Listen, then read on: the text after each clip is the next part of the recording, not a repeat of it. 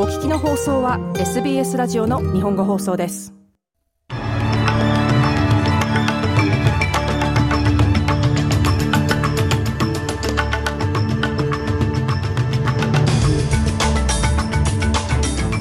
パキスタンとイランが互いに国境越しの攻撃を行い地域紛争の拡大が懸念されています。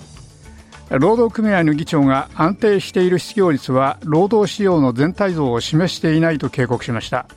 そして極めて伝染しやすい呼吸器病 RSV と戦うためのワクチンがオーストラリアで初めて認可されました。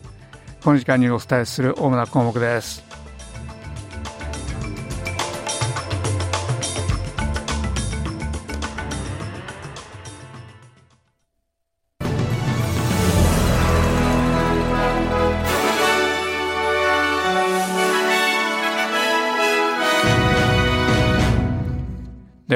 最初の項目です。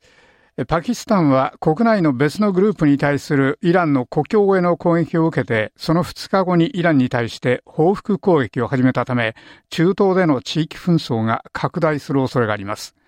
イランの国営メディアは、イランはバルチ族の武装グループ、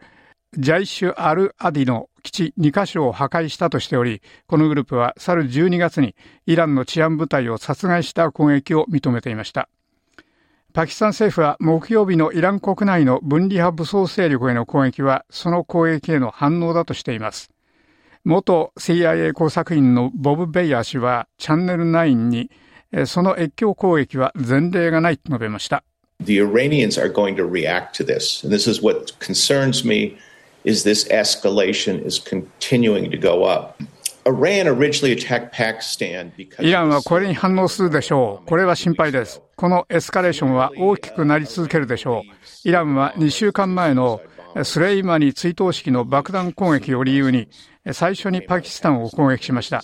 明らかにイランはその2人の自爆者はパキスタンから来たバルチ族のスンニイスラム教徒だと思っています。これらが問題です。信じても信じなくても、イランは民族的な緊張があって不安定な立場です。ですから大変強い反応をしました。元 CIA のベイヤ氏はこのように述べました。ACTU オーストラリア労働組合評議会のミシェル・オニール議長は、失業率の安定が労働市場の心配な傾向を隠していると述べました。12月のフルタイムの仕事の数はほぼ10万7000件急減し、COVID-19 のロックダウン以来、最大の月間の雇用の減少の一部となりました。しかし、全体としての失業率は3.9%でなんとか安定を保ちました。これは12月は雇われた人が9月よりも5万2000人増えて数ヶ月前の雇用の成長を上回ったためです。ACTU のオニール議長は、この失業率は雇用の状況の全体像を提供していないと強く主張しています。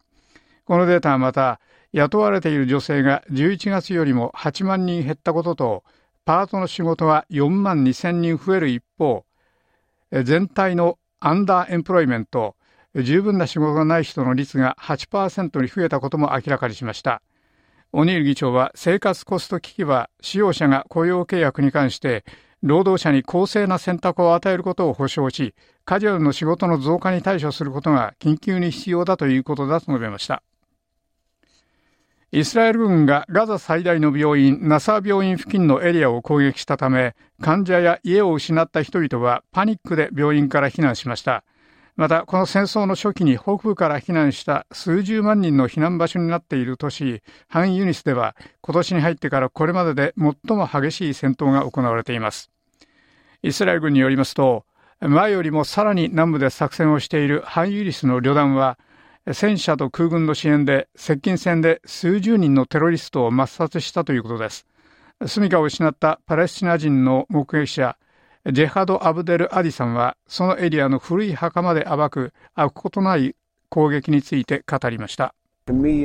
I was surprised last night with the amount of rockets and shells that hit us. It was massive, really massive. 私は昨夜、ロケットと砲撃の量に驚き、それが私たちに当たりました。それはとても大きかった。本当にとても大きかったです。私たちはそばにいる戦車が砲撃し続けているのに驚きました。その辺に飛行機やロケットもありました。その墓地を見てください。彼らはそれも暴きました。そこの家からは人が逃げました。目撃者の一人はこのように述べました。イスラエル当局はハマスの戦闘員がナサー病院から活動していると非難していますが、スタッフは否定しています。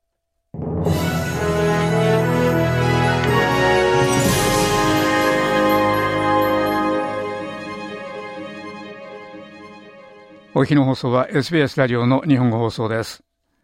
ニュースラップを続けます。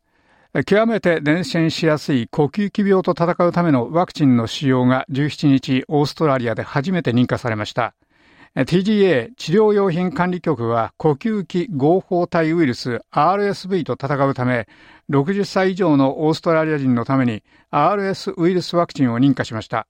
RSV は普通幼い子供に関係していますが、去年は2万5千人余りの比較的高齢のオーストラリア人が、この極めて伝染しやすい病気を持っていると診断されました。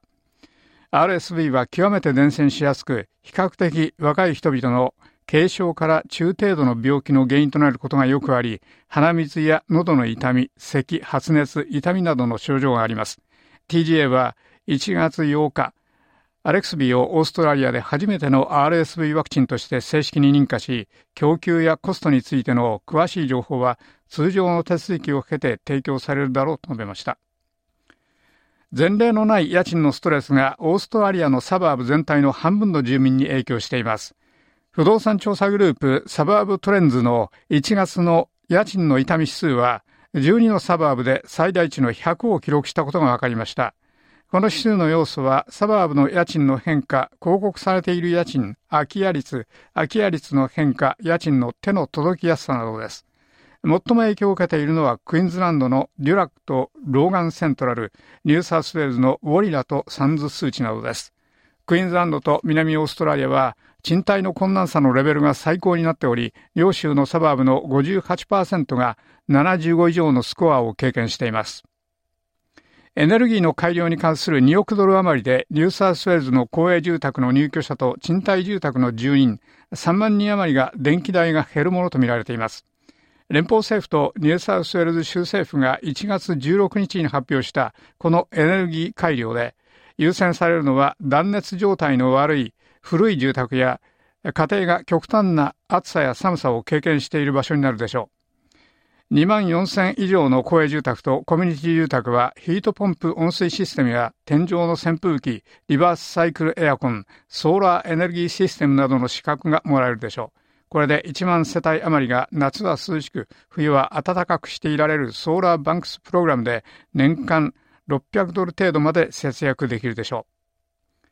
う。クイーンズランドが新たなサイクロンの可能性に備える中、気象専門家らは熱帯低気圧がどのようにクイーンズランドに影響するかまだわからないと言っています。この熱帯低気圧は月曜日までのサイクロンになる可能性が一番あります。気象庁では来週中にこの低気圧がクイーンズランドに影響するリスクはかなりあり、激しい影響になる恐れがあるとしています。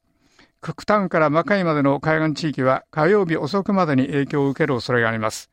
シニア予報官のミリアム・ブラッドリー氏は ABC に対して来週近くになったらクイーンズランドの住民にもっと詳しい情報を提供できるだろうと述べました。Early next week, there is a likely chance that this will become a tropical cyclone. Um, there is even a slight chance it could become a severe tropical cyclone, but we really will have to wait and see. 来週初めにはこれがサイクロンになる可能性があります。激しいサイクロンになる可能性もあります。私たちはそれで様子を見るつもりです。この低気圧がどのように発達し、その進路がどこになるかについては、まだ異なった可能性が多数あります。しかし、この夏はすでにかなり多くの痛手を受けているクイーンズランドの海岸沿いのコミュニティは、その予報から目を離さないようにすべきです。ブラッドリー氏はこのように述べました。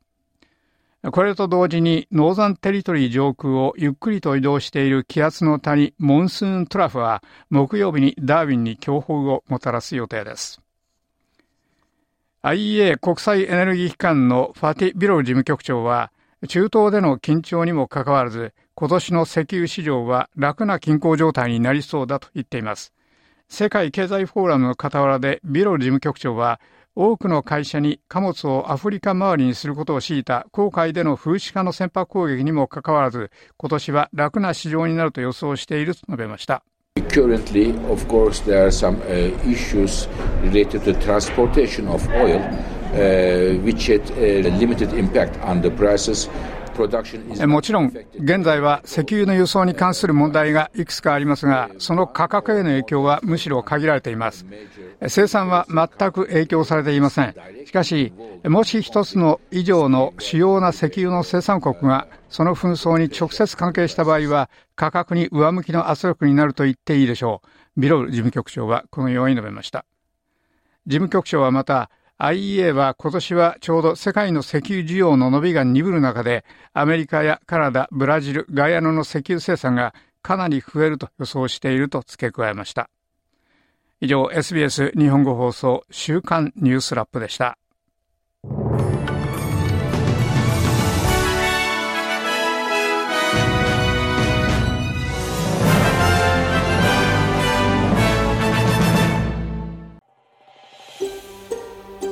SBS 日本語放送の Facebook ページで会話に加わってください。l i いいねを押してご意見ご感想をお寄せください。